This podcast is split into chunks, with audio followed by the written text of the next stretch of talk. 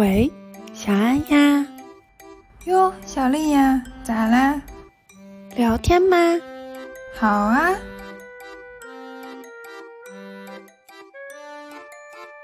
而且还要说他好我才好这种。对。一个男的，然后又不像小孩儿，又不像大人，他是个什么呢？我不懂。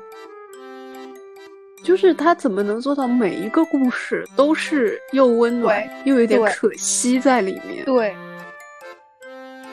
就是有所有我喜欢的情节，无厘头、搞笑、暴力，然后还有个人英雄主义，以及包括非常专一、专一到就是现实里面不可能会出现的爱情故事。男女的收入差距大的开始就在于女性开始结婚生子。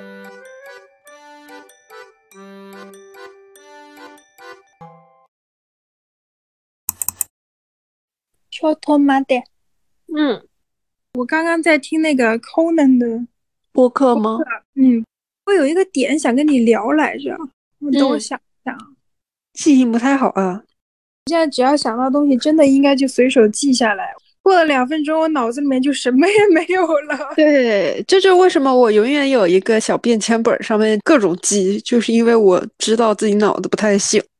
我只是觉得人家做的挺好的，我估计他们会有彩排。有一个明星说什么他在彩排的时候没有聊过这段，或者就是他们有底稿，有些问题是提前对过的。肯定，毕竟是明星嘛，生怕要说错话。不是说了吗？现在就是采访明星就。不只是他个人可不可以这么说，还得他们的经纪团队。如果他是有相关的剧集的话，还得看制片方能不能接受。太复杂了，当明星好累哦。对啊，当明星其实就等于没有自由发挥的空间了呗，就是所有东西都是定死的。但也有明星是随便你问都行，也有的，比如说毛不易。对自己本身没什么忌讳的，或者没有什么绯闻出来的，可能就不是很在意。对，而且有可能就是，如果他是提前对好词儿的，他发挥的更差，很有可能。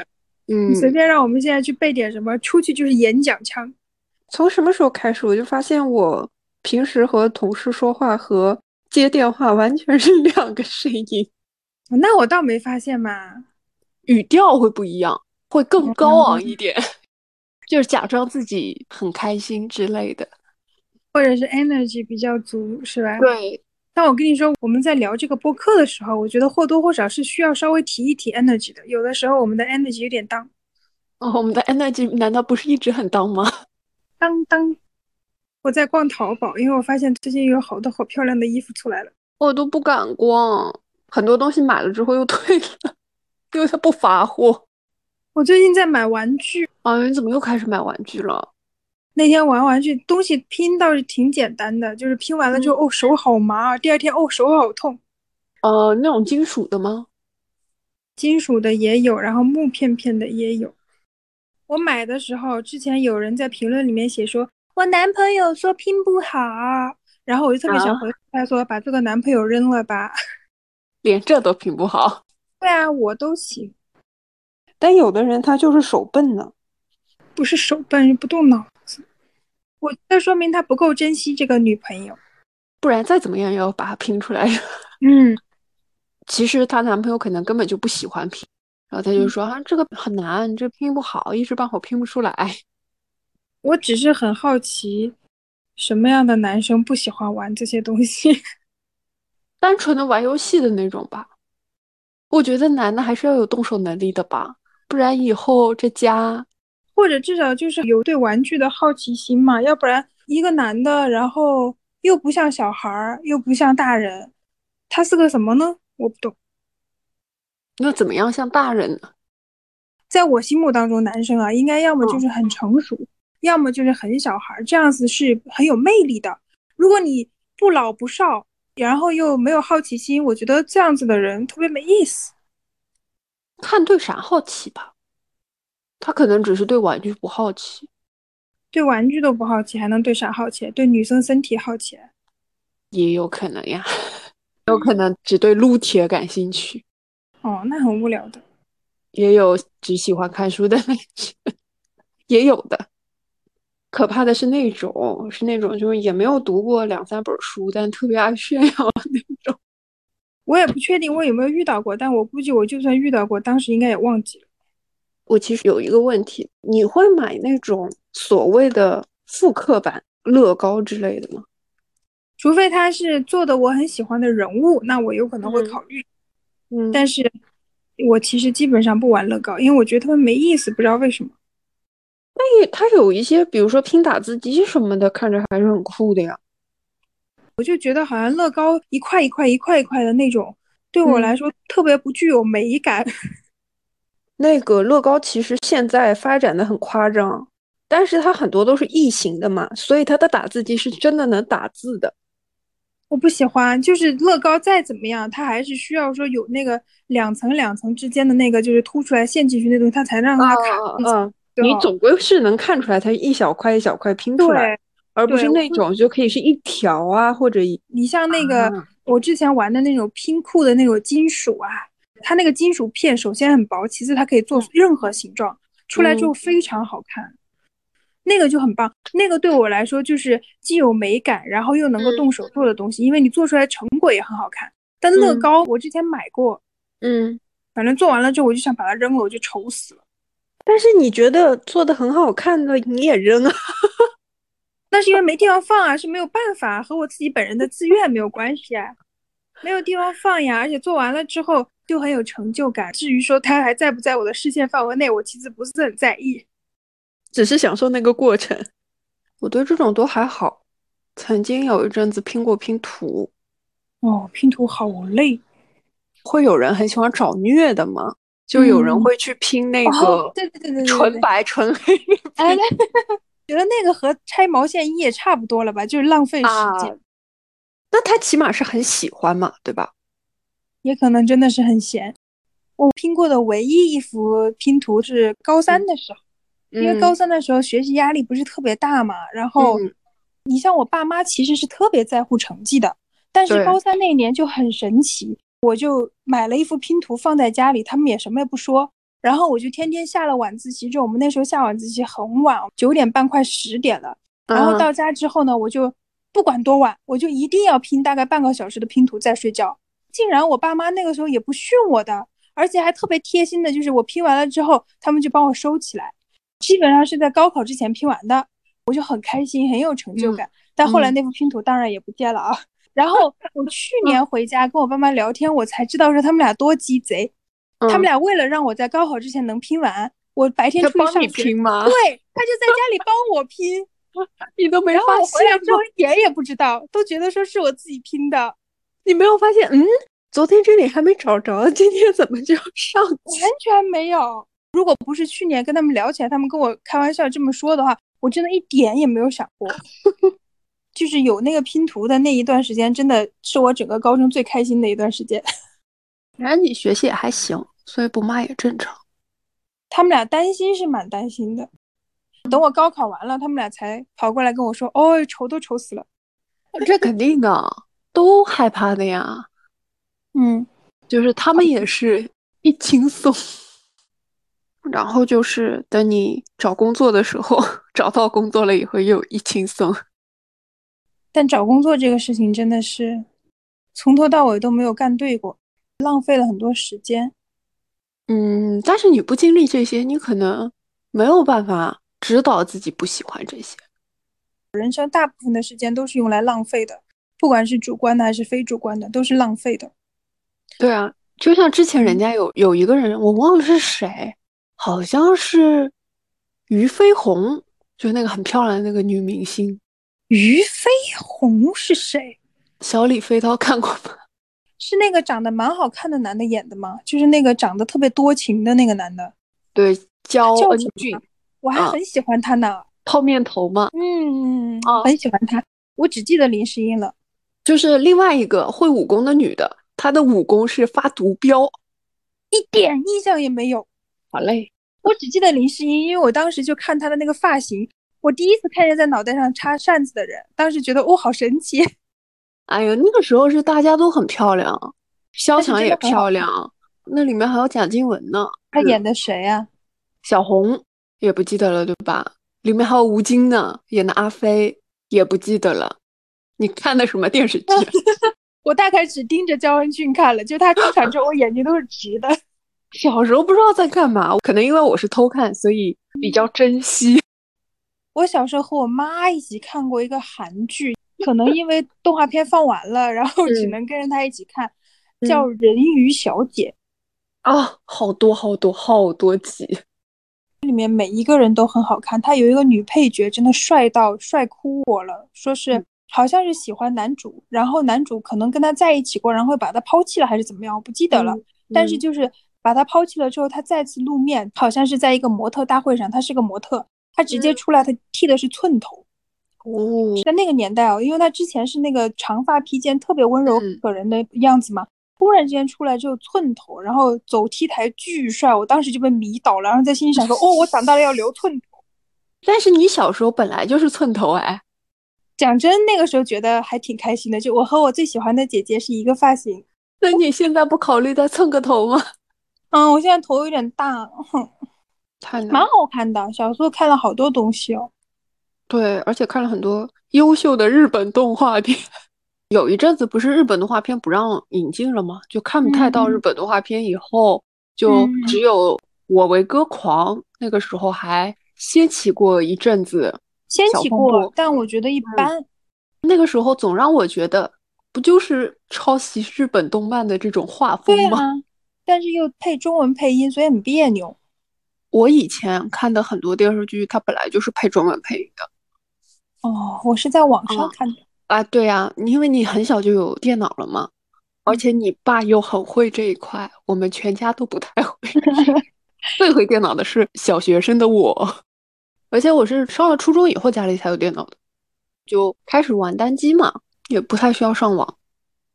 高中了以后才开始有上网的需求。哎呦，高中没什么上网的需求，高中学习忙死了。家里的电脑又真的不让用，除非你是看网上的视频学习。网吧嘛，我又不是很敢去，而且我又不打游戏。但是我那个时候唯一的爱好是在网上买手办。哎，你的爱好都是花钱，我看出来。而且因为我痴迷一个动画片，叫那个日本的《全职猎人》，我又没有办法自己在网上买，因为没有电脑可以用嘛。在那种那个时候的网红一条街吧，就是卖那个首饰也好啊，卖各种各样的小零食也好，就那么一条街，认识了个老板。嗯，认识了他之后呢，我每个星期都会带钱去他那里，让他帮我在网上买手办或者是那个动画片的周边产品。哎，那我真的，我从小等到我开始喜欢明星的时候。我几乎就已经 不太为明星花钱，更不要说动漫了。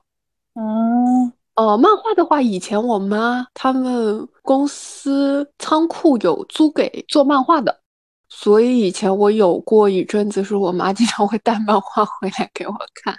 女生版的话就是《犬夜叉》，男生版是里面会有一部分是柯南，但是都是中文的嘛。我跟你说，有一个漫画是最好看的。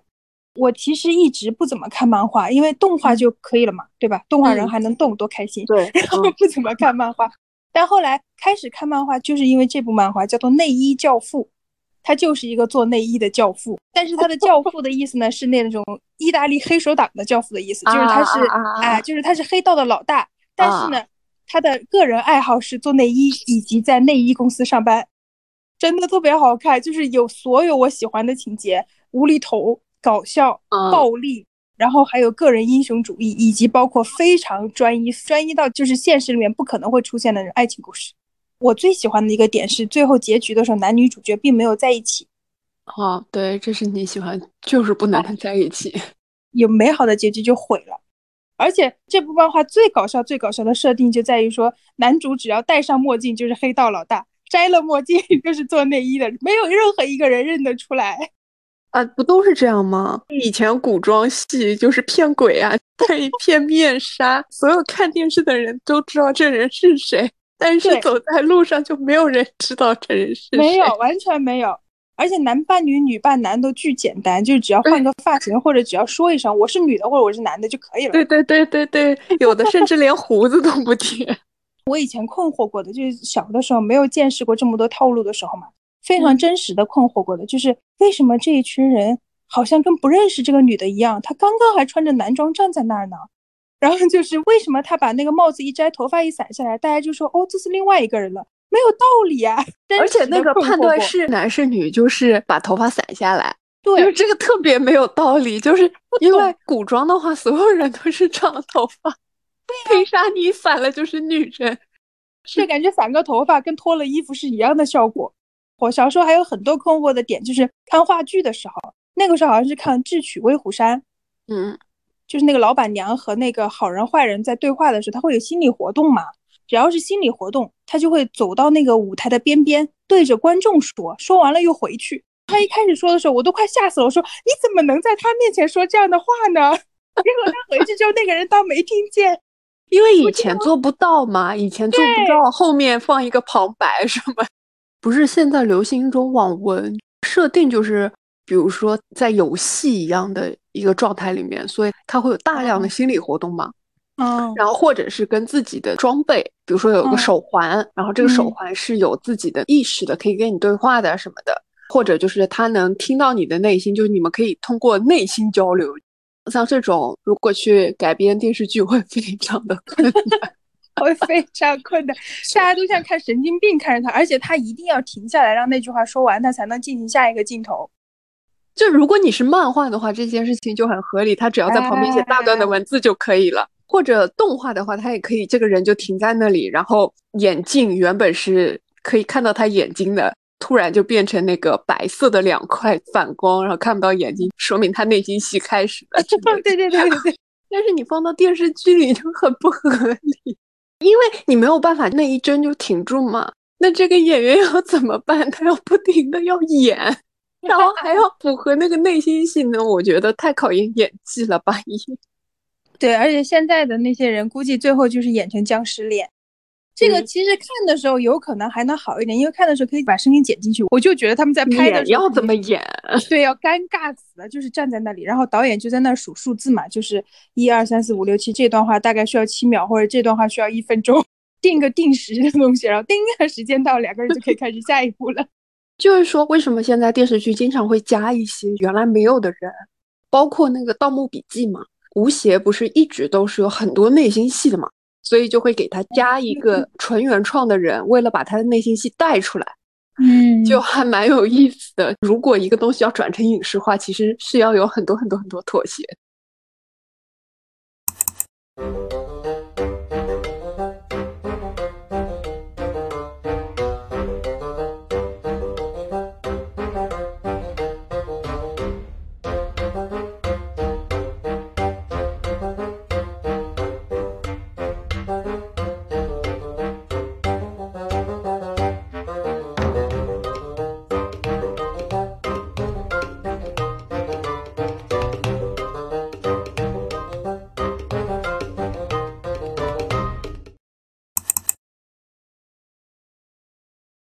最近的超级英雄的片子都不好看了。以前的超级英雄的片子出来之后，就是一个很简单的设定嘛，好人坏人，然后双方开始打架，嗯，打完了之后就是英雄抱的美人归之类这种，就很简单，但是你看的很爽嘛。现在超级英雄嘴特别碎，就连蝙蝠侠啊，最近的那个蝙蝠侠，我看的快气死了。他嘴不碎，但他心理活动巨多。那他的心理活动是怎么展现的呢？就是正常的电影演吧演吧，啊，看见什么人啊，或者发生了什么事情，或者他开车在路上什么就演，永远有旁白，这个电影就没有沉默的时候，不符合蝙蝠侠的设定哎。蝙蝠侠就是一个隐秘的硬汉呀，他不需要有这么多脆弱的心理活动，说什么，哎呀，这个城市太大了，我没有办法在所有的地方，哎呀，我现在好累，我要 push myself，我觉得他不需要这些，他怎么还要励志啊？真的不要看，最近这个不好看，太难看了。是吗？之前不是上了那个《神奇动物在哪里三》吗？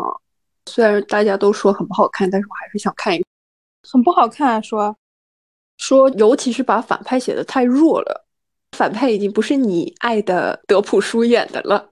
但是他们不是一开始写的反派很强嘛，很有煽动性啊什么的，很多巫师都加入他们啦什么的。结果第三部反派就变得非常的傻白甜，他就是无条件的去相信几个人，然后这几个人后来又反叛了，然后导致他就输了。因为一开始不是说他是很强的人嘛，他比伏地魔要厉害很多很多。因为伏地魔都是跟学生打嘛，他是跟一帮子成年巫师的对抗嘛。说起来，伏地魔真的蛮搞笑的，欺负小孩子永远都在。就跟哈利波特这些还甚至还没有成年的小孩子在对打。对。所以很多人都说格林沃德就很酷嘛，他才是跟所有的成年巫师正面刚的。那我不管，还好不让德普演了。反正德普的那个在我这里就是永远的经典，特别好看。当时在那个特别大的圆盘里面，那个德普穿了一身类似于燕尾服一样的东西，然后一转身，哇，火焰就这样窜出来，那个 我心都要出来了，太帅了。不过，对于《神奇动物在哪里》这部片，我倒是没什么期望了。特别是现在德普不拍了之后，我可能就当一个背景音看一看。就是他拍的再难看，我也会看的，因为他是哈利波特系列嘛。我是因为它的那个背景和它的设定比较有意思，但是其实我一直从第一部开始，我就不喜欢他的男主。啊，小雀斑吗？我甚至于可以说讨厌他。为什么？我不喜欢这种。懦懦弱弱气质的男主，就是还不如哈利波特呢，是吗？还不如哈利波特。哈利波特首先他是小孩儿，不能期望说他有一个成年男子的担当，他也没有很懦弱吧？他因为毕竟他从头到尾他都是跟人家正面刚的，他没有懦弱过。但是这个男主看他说话干什么的，所有的表情永远都是说一句之后缩回去。哎，我真的我受不了这种人。但是我好喜欢男主的家哦。哦，就很酷，关键他的家可以随身携带，而且那么多动物。对，这就是我说的，这个剧的设定很有意思，就是进去了之后可以看到很多的有意思的东西。我其实特别好奇蛇的那条线，就是纳吉尼亚裔血统的那个女生，不是可以变成蛇的吗？我的天，我们看的是一部电影吗？我知道你又忘了，它里面有一个是受血咒诅咒的这条蛇。他既是人又是蛇，他是跟在那个默默身边的。完了，我真的，我就我问你，我问你去看一遍，哎，回去看一遍，是一个电影。为什么我脑子里面只留下了德普的脸，其他的都没有了？我只留下了两个，一个是德普的脸，还有一个就是男主的脸，一个我好喜欢，一个我好讨厌。其实那个也很好玩，就男主身边的那个胖子。哦，那个胖子我记得的，那个胖子很有意思。然后他当男主都好多了。他后来很厉害，他是一个拿起了魔杖的麻瓜，他是他自己世界的男主，很酷。我为什么好奇那条线？是因为这条蛇最后是，他其实就是伏地魔身边的那条蛇。哦，嗯，那个蛇很帅哎，对呀，不是密室的那条巨蟒。我喜欢那条蛇，那条蛇是我小时候吓我吓得最厉害的。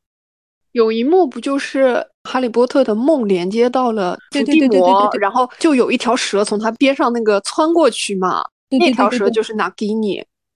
哇，其实那个女的长得还蛮好看的，完全不记得了。她应该是二里面的，因为二里面有不是有马戏团吗？是和德普叔一起出现的吗？一和二里面都有德普叔，谢谢。哦，是吗？一里面到最后他不是被抓了吗？所以才会发生第二部他越狱嘛？对，我把剧情记混了，就是他被抓和放出来这个剧情我都在二里面。所以《神奇动物在哪里》也是 J.K. Rowling 写的书吗？据说是他去做的编剧，但是如果他把第三部写成这个样子的话，也有可能三他根本就没怎么写，或者是别人出的主意比较多。有可能，因为三的时候他不是就被孤立了吗？也有可能都不想借他的名头，但是这个不借不行。这个故事就是他的，他是哈利波特的妈妈，他魔法世界的妈妈。这整个世界比较酷。为什么觉得跟他原本的就是不太一样？是因为 J.K. Rowling 一直都承认邓布利多是 gay 嘛？嗯，但是他没有在哈利波特里面特意强调过这件事情。就是对他来说，他是不是 gay 跟他伟不伟大不冲突。说，如果很细致观察的话，它是有一些 gay 的潜质在里面的。他的巫师帽是女性巫师的帽子，有这样的各种各样。知道，在神奇动物这个系列出来之前，完全没有想过这件事情。邓布利多对我来说就是一个和善的老爷爷，我不在乎他的性向，也不要告诉我。就算是想象他和女的在一起，我都很难。反正当时就有人说，有很多迹象就表明邓布利多应该是个 gay 嘛。嗯，看书看这么细，真的有必要吗？哈利波特的那群同学里面倒是没有写出来一个是 gay 的啊，好像没有，没有特意强调过吧？好像都结婚了。对，最后不就是大家在一起聊孩子、聊老婆什么的吗？对的，lesbian 也没有。哎，你别说 gay 了，其实 lesbian 是真的被压抑的更多的一个群体。男生的话，好像还最近这几年越来越高调了。嗯，因为腐女多呀。就比如说你是 gay 的话，你会被女性群体所接纳吗？但如果你是 lesbian 的话，首先你不会被女性群体所接受，同时你还不会被男性群体接受。对，比较边缘化。我觉得 lesbian 也不屑于被男性群体所接受。他们比较惨的一点是，女性群体的确也不怎么接受他们。我主要是因为以前小学的时候有过比较创伤性的接触这种人。我小学的时候有一个女生，当时还做过我同桌，他从很小就知道自己是，然后一直就是在说自己喜欢哪个女生的，然后女厕所他也从来不进的。他怎么上厕所？进男厕所吗？我没有研究过，也有可能是等大家上课了之后没有人在的时候他再进去，有可能。因为我小学和初中和他读的都是同一个学校嘛。到初中的时候，他还是在坚持说自己是喜欢女生的，然后打扮上面什么之类的也比较男孩子气吧。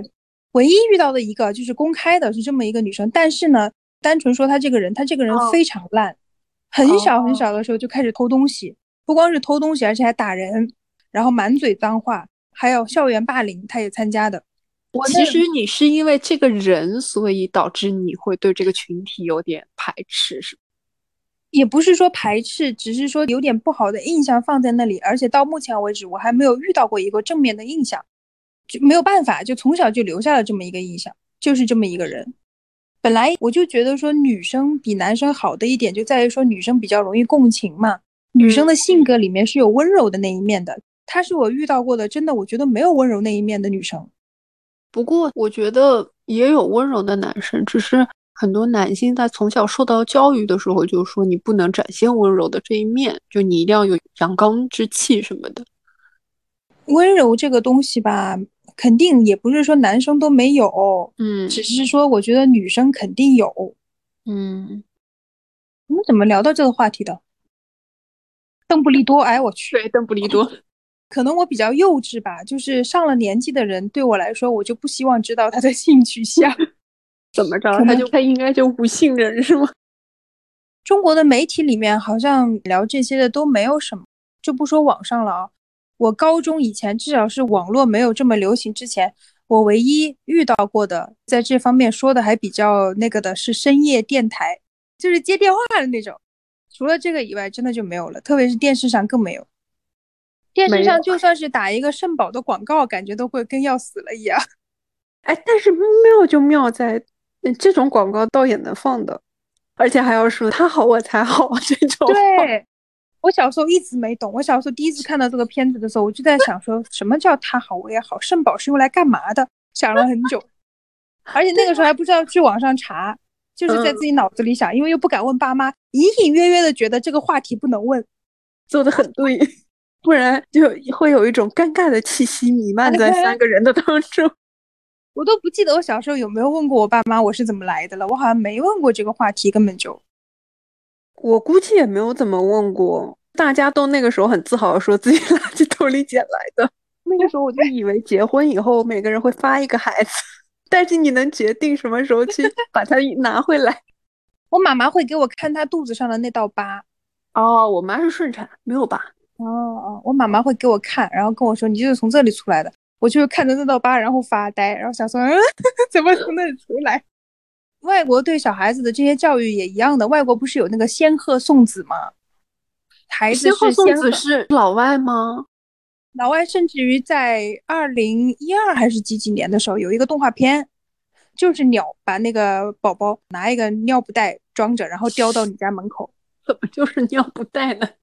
不会说襁褓这个词儿是吗？不会，就是尿布袋。能不能有点文化？没有，你就说是不是尿布袋吧？虽然也没错，那个动画片还蛮好看的。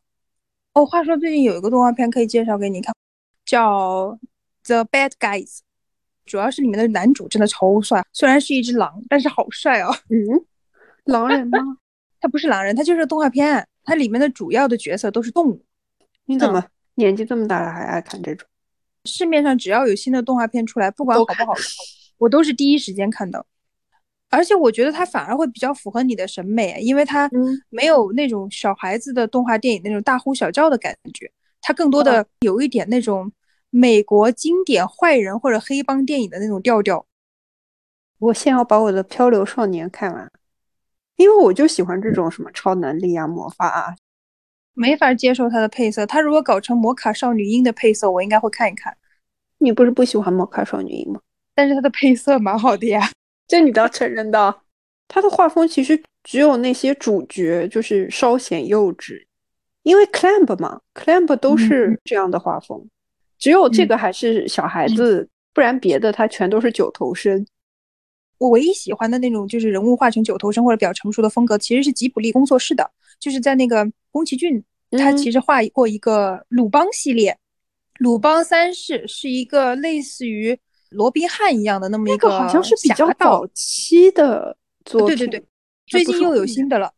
那个我还 OK，因为他画成那种成熟的大人的时候，有的时候不是很搭和动画片。哦，我没有看过，我龙猫都没有看过。我从什么《千与千寻》，你要不要看龙猫？但是我一直不舍得看。我跟你说，我现在没法看，就是因为我也不舍得看他所有的片子。我现在只要看，我就从头哭到尾。嗯，我都不知道为什么。哎，但《千与千寻》真的很温情，就每一个就会让你觉得哦很温暖，但又有点遗憾。就他到最后都会有一点遗憾在那里。对，他所有的电影都太温暖了。只要从一开始一出来，我就开始哭。我现在受不了人对我温柔，你知道吧？就是一温柔我就开始哭，我真的不行，我没办法。回事呢？年纪大了。年纪大了，真的年纪大了。后来他出的不是什么《地海战记》之的这样那的，我都没敢看，因为我看了他的标题，我就开始泛眼泪了。我根本没办法往下看，我觉得我看了我可能会哭 死过去。就是他怎么能做到每一个故事都是又温暖又有点可惜在里面？对，是的，太好看。我曾经好看到初中的时候，我把他的一个电影看了十遍，然后自己写哦。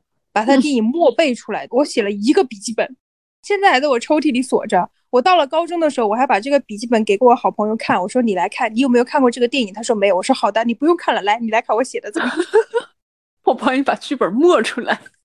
我默的那一部叫《听到涛声》，哦，也比较早了。嗯，哦，我特别喜欢他有一部《魔女宅急便》啊，那一部蛮火的。那部我特别喜欢他那只碎嘴子的猫，他的那个可惜的点就是到最后这只猫就是失去魔法了嘛，就不会说话了嘛。对他的片子总是这样子的，主角是好的，但是他一定是有一个点是让你觉得啊，他不是一个完美的结局。对我给你推荐的那个电影啊，它里面有一个点让很打动我，说不管是什么东西，或者是一个作品也好，或者是一件事情也好。最难的其实是在结局的时候，不是说在结局的时候你要花的心力更多，而是在结局的时候，你必须要正视自己做过的东西或者做过的事情，接受它的不完美，因为它不可能是完美的。嗯，就是自己那一关要过。我觉得他这个说的太棒了，真的就是这样子的。对，可能就是稍微有点遗憾，他才有记忆点吧，不然的话，你这个就是看过去就看过去了，就结束了，就是像看爽文一样的嘛。但是爽文大家爱看啊，就是因为他挠那里也痒痒之后你就没事情了呀。其实爽文我现在也蛮喜欢看的，就是现在新的这种文体，什么穿越啊、穿书、穿游戏，现在又流行什么娱乐圈文，我觉得就就一般。尤其是我特别不喜欢穿越，不知道为什么，尤其是这种针对历史的穿越，我觉得特别的虚假。我每一次只要想到说穿到古代去就要使用他们的桶来上厕所，我就受不了。不是穿到古代第一件事情没有网就受不了，好吧？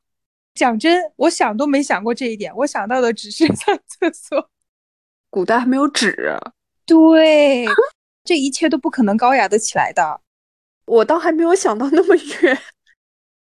我倒很喜欢看那种，就是可能有一些比较搞笑的文体，是那种平行世界传来传去那种，我还可以接受，我可以接受。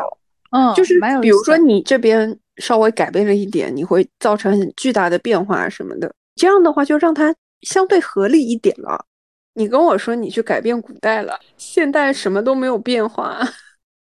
后来就大家圆这些东西啊，我其实觉得圆的圆的太便利了。看过有一本书，他是说这个人虽然在古代做了很多很多努力，逐渐逐渐的他就会写给你看，说比如说哪一年发生了什么，哪一年发生了什么，在他死后啊，把他的这些努力全部都付诸东流。所以到了现代还是一样的。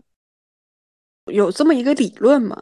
无论你做什么样的选择，是有那个命运的手。是会把你拨回你的那个原位，就是有可能你当初做了一个另外的选择，你也还是会走上这条路的。这些都是理论，想怎么说都可以。对，都是瞎扯扯。有一段时间这个题材还是蛮火的，但是然后后来就被禁了。主要就是看过一两个之后就觉得没意思了。其实我觉得最好看的是《寻秦记》吗？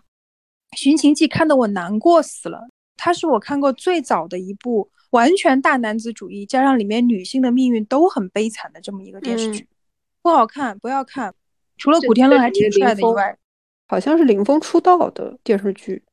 不认识林峰，我大概一部剧只能够记住一个两个人的脸。我我发现了，我之所以不看了，就是因为我看的过程当中有一个夫人，长得还挺符合我的审美的女生啊，命运太惨了，我就看不下去了。我后来听到这部片子，我就头疼，在我幼小的心里留下了非常深的阴影。都不看，我宁愿看看校园剧，挺好的。因为广电有规定嘛，未成年不可以恋爱，所以高中生他们都是那种，你知道暧昧是最动人的嘛，所以看他们暧昧觉得还蛮有意思，恋爱了就一般了。其实我之前看那个《庆余年》，之所以弃剧。就是因为男女主角开始在一起了，不知道为什么这部剧突然之间对我来说就失去了一切的魅力，再也不好看了。我老觉得一个剧只要是男女主开始，或者是有这一条线了之后，嗯，总是会把这个故事带成一个爱情故事啊，而这个故事本身可以不是一个爱情故事，它可以是一个个人成长的故事。我又老觉得爱情在人的生命当中没有那么重要。但是有一个我又蛮爱看的，讲真，琼瑶系列我蛮爱看的，那不就只是为了爱情？对，我知道了。你喜欢的剧就是它必须非常的专一，要么就是爱情，要么就是自我成长。你给我选一个，你不要两者兼得，哎之类的。对。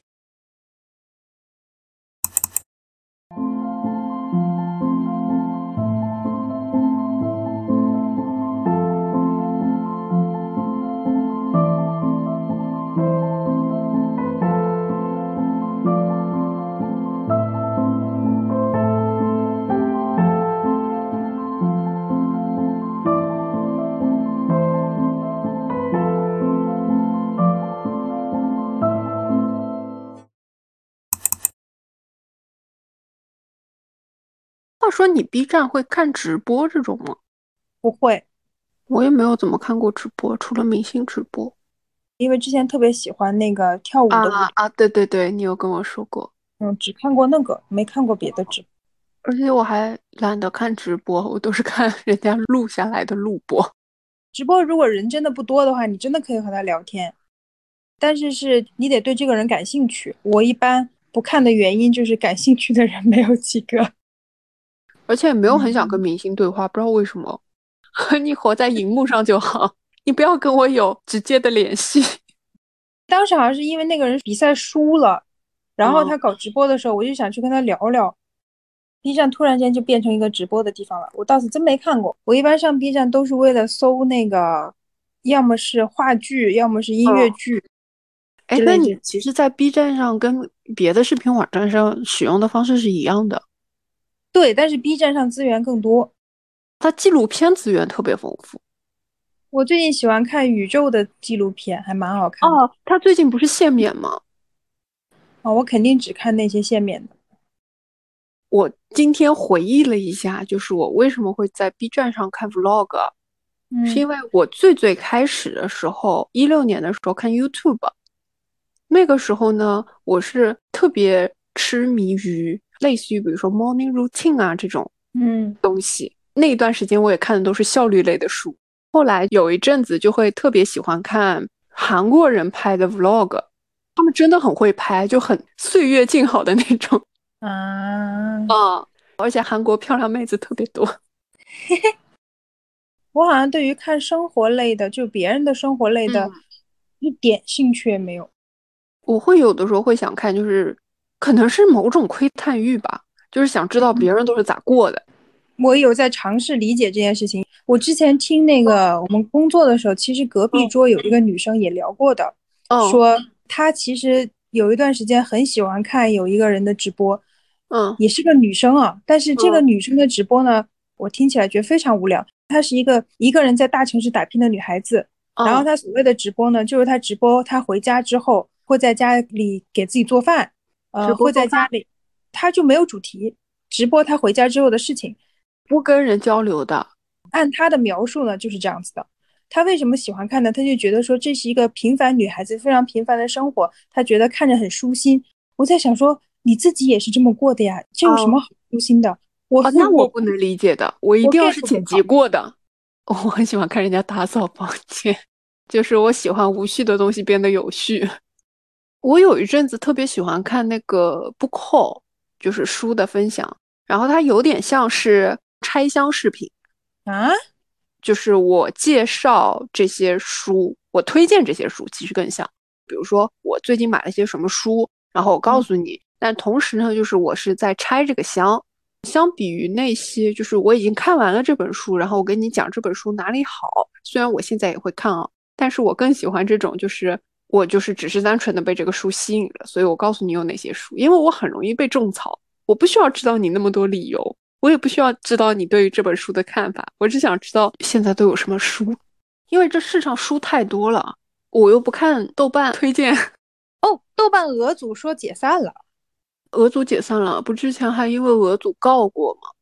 他们说的特别好笑，说这个豆瓣俄组和大 S 是真爱，说之前建立豆瓣俄组就是因为大 S 的什么事情，然后现在大 S 二婚了以后嘛，看起来好像幸福了，豆瓣俄组就解散了。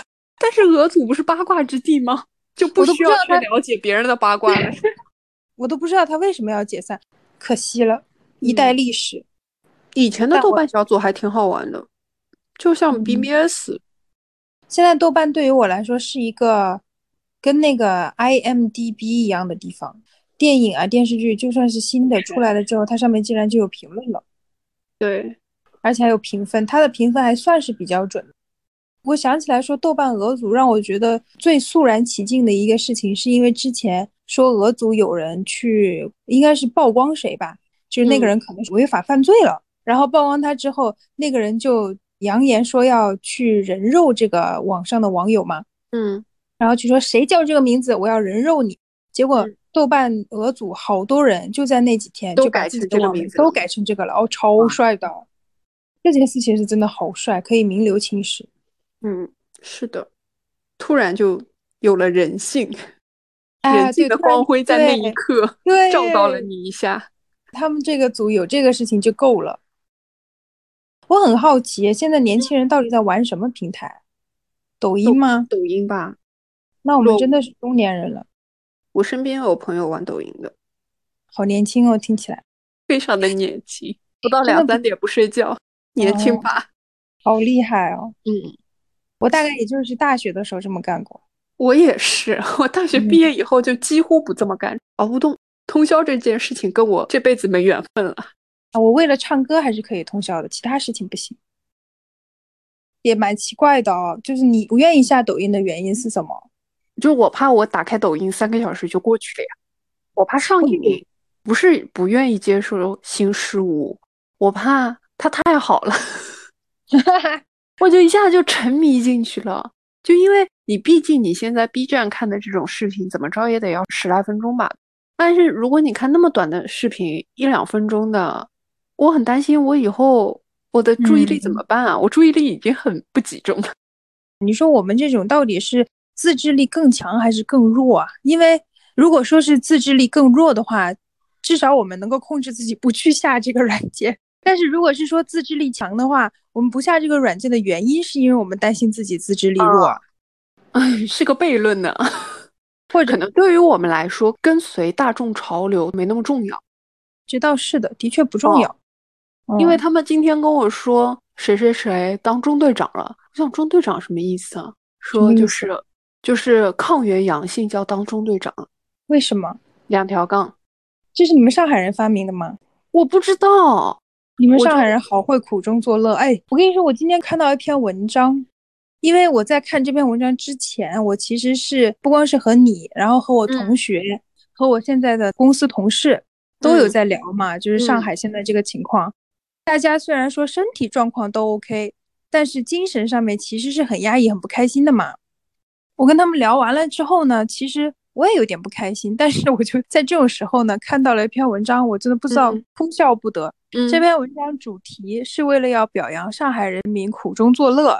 嗯然后呢，他写的是说有一个小区已经全员阴性了嘛，然后就配了好多图片，说这个周末他们虽然不能出小区，但是他们在小区里面进行了各种各样的娱乐活动，包括说遛狗、玩滑板、打羽毛球之类这种。他就把这整个小区描绘成一个乌托邦，你，知道吧？对，乐园。我看到我好气哦，气不打一处来，我好气。然后我就在想说，如果是社会面上看到的都是这样的文章，那大家真的会觉得现在真的好开心？不会，我觉得不会，只会起反作用。大众还没有到那么容易被愚弄的状态。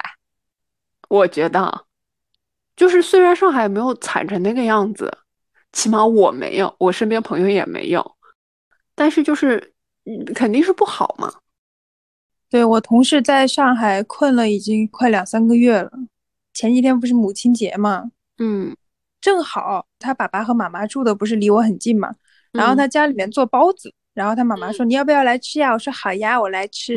然后走到半路上想起来说哦，今天母亲节，我就去买了水果之类的东西给他带过去，跟说这是母亲节礼物。嗯，然后那个同事就跟我说：“哦哟，你帮我去给我妈妈补过母亲节。”我在心想：“哇，太心酸了。”这句话说的。嗯，我昨天给我妈写了张卡片。我妈明天生日了。哦，你妈妈的生日和母亲节这么近啊？对我妈经常生日就是母亲节。哦，那还蛮好的。哦哦哦，但是妈妈生日要在家里，不能出去。对，而且我们静默了。我来给你解释一下什么叫静默。静默就是说，在就是世界道路很静默，快递什么都不接受，等于就是对于世界来说你们不存在，静默了。我的妈呀！对，从今天开始，所以根本不可能给我妈买什么东西了。你给她做一个呗，给她扎个小生日帽。什么鬼啦？真的呀？那能怎么办嘛？你就给他下碗面嘛。每天早上我爸做，炒个小 炒肉，然后再做牛肉面，下个面。小炒肉你也是看得起我，还小炒？你连小炒肉都不会啊？当然不会了。你这个上海小姑娘真的好弱。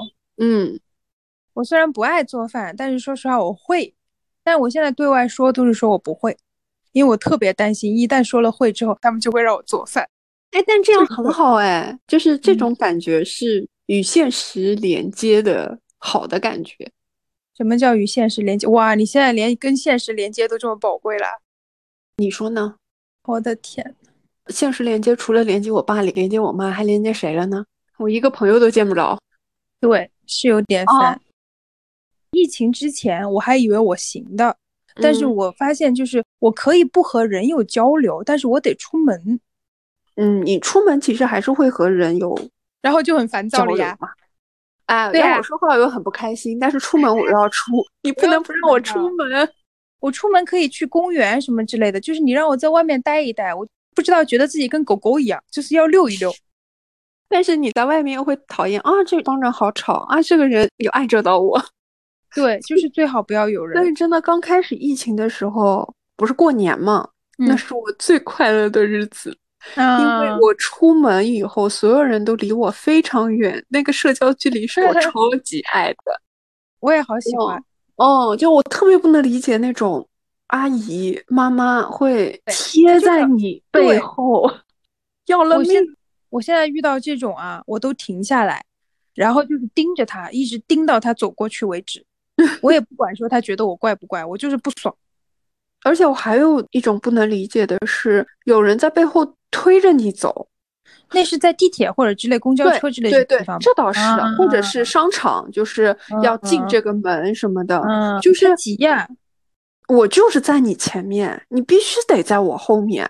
哎，我跟你说，现在跟那些在街上骑电动车的人一样一样的，有的时候他会开到人行道上来，他就会滴你，然后我在心里想，滴什么滴？我就是走在你前面，你必须要等的，我也不是一定要给你让路的了。对啊，因为你用的是人行道，你有本事去跟车抢呀。其实这个就是一个最基本的素质嘛。对，就你稍微这样子不小心，比如说推我一下什么，就是碰我一下还好。有的人他的手就像贴在你的后背，一直在你后面，你知道，真的很烦。不管是夸日本人也好，还是说夸那个发达国家的外国人，说他们有礼貌什么这那也好。就是人家有一个基本的素质，因为很简单，就是这事情你不希望发生在自己身上嘛，你不希望被人家逼，或者你不希望被人家推，你也就不会动手去对人家做这些事情嘛。这个跟文化什么都没有关系的，这就是礼貌。很多人非常不讲礼貌，嗯，我现在特别珍惜讲礼貌的人，比如说他们进出商场啊，他会给你留个门的那种人，嗯，我说谢谢说的可真诚了。我同学那天还给我发过一个照片。我跟你说，真的好有意思。人类就是稍微往后退一点之后呢，自然就会跟上来。他现在天天给我拍的视频是他们家对面有一栋楼，以前是车来车往，声音很嘈杂的大街上，嗯，这几天都没有了，这几天巨安静。然后他们家对面的那栋楼的屋顶上开始长期出现有鸟鸟，有一群的那个鸟鸟飞来飞去，就在他们屋顶上，然后在那坐着聊天，一边聊天一边互相啄羽毛什么的，看着巨温馨。不知道啥时候能解封。原本我还挺有信心的，我感觉五月中旬就能解封了。现在我不知道。说之前是杭州还是哪里有个大师给你们上海算了一卦，人家大师在四月份算的就是六月六号。如果真的在六月六号解封，这个大师就神了。嗯，那我闺蜜的公司大概真的要倒闭了。他们已经上个月的工资已经没有发了，我们的奖金也没发。那我们没有，我们是正常的收到了自己的奖金。毕竟我们一天都没有落下干活啊。对，而且你们毕竟是 美国的国企，不一样嘛。我们是美国的国企吗？就是类似于美国的国企吧，其实差不多了。美国没有国企这个概念啊，你大的资本家一样，他掌控国家和掌控公司嘛。而且你知道的呀，老外最喜欢搞这种所谓的人文关怀。还是很地道的。我其实觉得，不管他做表面功夫是为了什么，不管是明星捐款啊，还是那些有钱人捐款，只要他的结果能够有一点点好的成就出来，嗯，都可以，都可以去给他鼓掌，都可以支持他做这些事情。我还想起来说，之前不是有一个被救济啊，还是什么的人，就那个人说过一句话，说打工是永远不会打工的，就是有一个人说他就是不想干活，就宁愿穷到被人。接济他也不想干活，好像就是他因为有一个什么事情一度成了网红，然后呢就有城里的工厂之类的，有人问他说你要不要去哪里上班，他就宁可回家乡，然后说打工是绝对不会打工的。我忘了他自己是不是本身就是个农民了，哦，反正他肯定有事情干的，只是说像现在一些人出来打工，包括说我的长辈那个年代的人出来打工，不都是为了赚钱吗？嗯，他之所以火，就是因为大家觉得说，哇，你竟然不需要这条路，就是宁可不要赚钱。真正的理想主义者也没有那么高啦，只是说这可以反映出来一个问题，就是现在的确就是有必要吗？所有的人都向前看，这样子是吧？其实湖南，我小的时候真的有很多是留守儿童的，我这一辈的小孩子，我的表弟表妹。堂姐堂哥全部都是留守儿童，因为我上一辈的大部分的人都在外面打工，嗯，都是属于那种一两年都见不到爸妈一次的，而且还那么小，基本上就是从小学以前，从幼儿园就开始了。嗯，我在我这一辈人里面，就在我身边的这些人里面，从小就是最幸福的。我这个话我都不敢跟他们提，只是说爸妈跟我生活在一起，对他们来说就已经凡尔赛了。是的。我小的时候就一直在想，说这个事情应该在我们这一辈停掉。上一辈可以说是农村或者是县城或者是小镇上，你没有工作可以做，你赚不到钱，你养活不了家里人，你会饿死。那你可以出去的，你可以忍受说我和家里人两三年不见面，但是到了我们这一辈之后，其实小镇上啊、县城里啊，包括说你就算离家稍微远一点好了，市里面长沙好了，都有事情可以做的呀。我其实一直觉得说，在我这一辈这种情况要消亡掉，结果可能是因为我跟我的同学真的太不熟了。去年年底吧，才联系到我几个初中、高中的同学。嗯，我联系了才四五个人，竟然里面有三四个人都是跟我上一辈的那些长辈一样，是在外面打工的，只是说回去的比他们频繁一点，就是肯定过年过节回家。嗯，因为容易嘛。对，就是因为交通容易一点，但是平时都是在外面工作的，和自己家里人一年也见不了几次，和自己刚出生的小孩儿什么之类的，他自己还是有孩子的，都是刚出生或者是小朋友那种，真的就是一年见不到的。我当时听的时候，我其实很震惊啊，因为我小时候见太多了，真的太惨了，这样的日子不值得过。但是他们就是这么过的，现在竟然还是这么过的。到了我这一辈人，竟然这种情况还没有改变，唉。我也不知道，我我觉得现在都不是赚钱的问题了。你如果真的想找个工作养活自己家里人的话，我觉得在省内也可以的。这些我就在本城市，所以我体会不了。不是现在就有，就是会有一批女性会提倡说，你应该在孩子一到三岁的时候应该专注的带孩子嘛。我其实觉得是对的，嗯，对是对，但是这样对女性的伤害太大了。他以后就再也没有机会说没有了，嗯，对，因为其实你的职业往上走的时候，就是在这一个时间段嘛，除非你已经做到一个比较高的位置，你才有可能再往上蹦，不然的话，你基本上就是就是 差不多这个位置就结束了。那，如果你本身对职业是没有，就只是说想考虑家庭的话，我觉得这样无可厚非，这是你自己的选择。那如果是因为家里人或者是身边的人觉得妈妈应该更照顾孩子，然后明明这个女性在职业上也非常拥有能力，为此又放弃，我觉得不应该。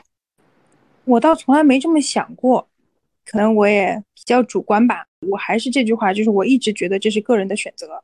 嗯，就是即使是他被周围环境这样子影响，对，最后选做选择的是他，是吧？我只是觉得说这是一个很残酷的选择，而且我甚至于觉得这是一个没有两全其美的办法的选择。为什么没有人考虑过？那爸爸呢？难道爸爸就应该就我只需要工作就好了？嗯，就是这个社会好像在默认说男性只需要说我赚钱就可以了。这社会的规训没有规训到男性也应该要为这个家庭做牺牲。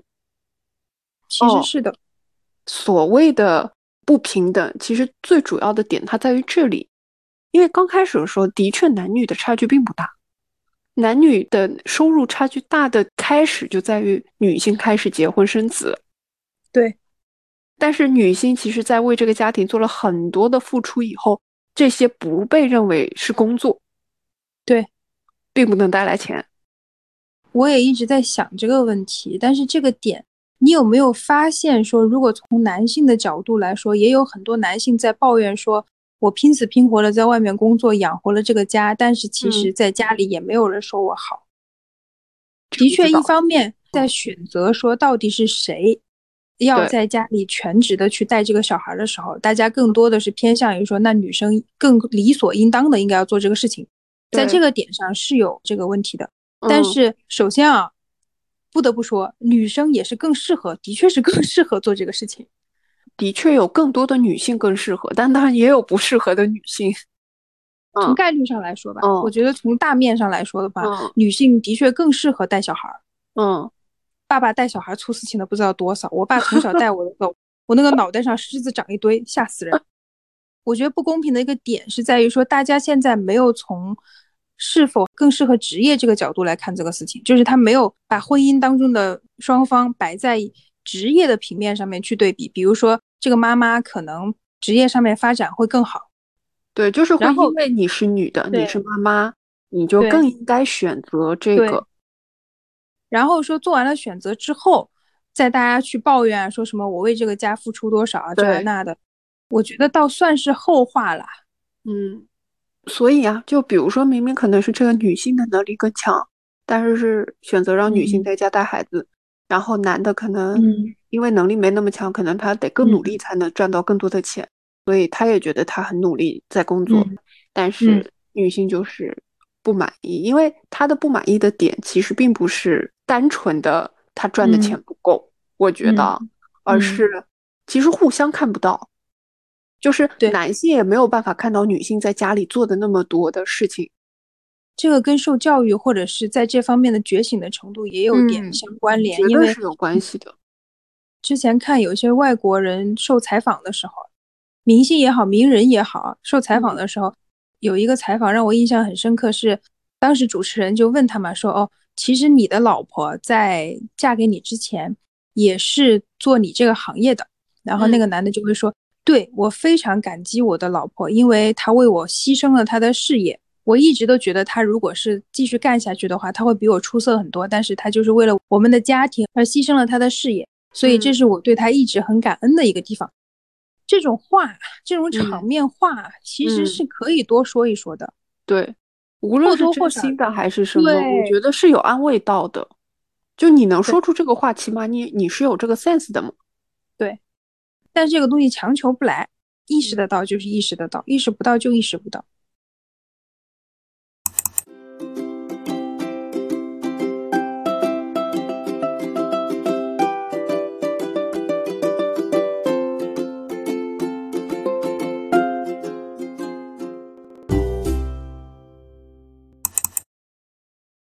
我们准备放在哪里啊？那我再念一遍，你再念一遍好了呀。嗯。你可以在喜马拉雅、小宇宙、苹果播客和网易云上找到我们。期待你的点赞和关注，也欢迎留下你的评论。拜拜。挺好的呀。嗯，好了。